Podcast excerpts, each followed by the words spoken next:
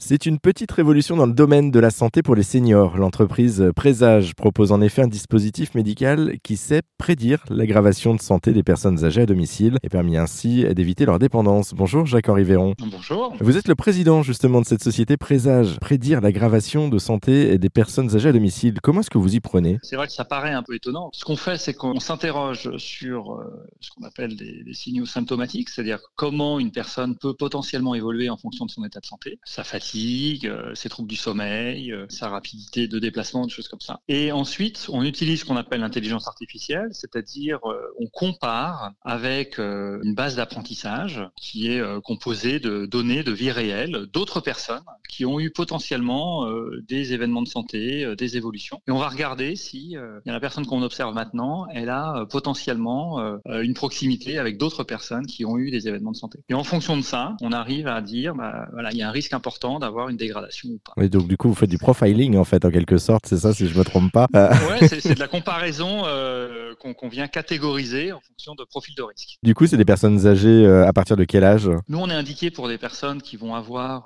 plus de 75 ans, qui vont être euh, en risque de perte d'autonomie, c'est-à-dire qu'elles vont être potentiellement autonomes hein, euh, à domicile. Mais on sait qu'à partir d'un certain âge, un petit pépin de santé peut créer derrière eh bien, euh, des conséquences importantes qui vont donner lieu derrière à une hospitalisation ou à une perte d'autonomie durable. Ces données, après, elles sont transmises à qui? Elles sont transmises aux, accompagnants? Elles sont transmises aux médecins? D'abord, c'est un dispositif qui s'appuie sur l'observation d'un proche. Donc, c'est pas la personne elle-même qui renseigne son état de santé sur nos, nos patients nos bénéficiaires, c'est un proche, donc un membre de la famille, euh, une aide de vie. Une fois qu'elle aura renseigné les, informations, ça se fait très rapidement par l'intermédiaire d'une application, en moins de deux minutes, vous faites ça une fois par semaine, eh bien, euh, on a des algorithmes qui vont analyser l'évolution d'état de santé et ensuite potentiellement émettre des alertes. Ces alertes, elles vont pouvoir être euh, partagées soit avec l'environnement familial, soit avec des professionnels de santé qui sont identifiés et qui vont pouvoir derrière faire la gestion de l'alerte. Merci beaucoup. Jacques-Henri Véron, ça s'appelle Présage hein, pour celles et ceux que ça intéresserait pour en savoir plus sur la société sur le dispositif médical innovant, eh bien on a mis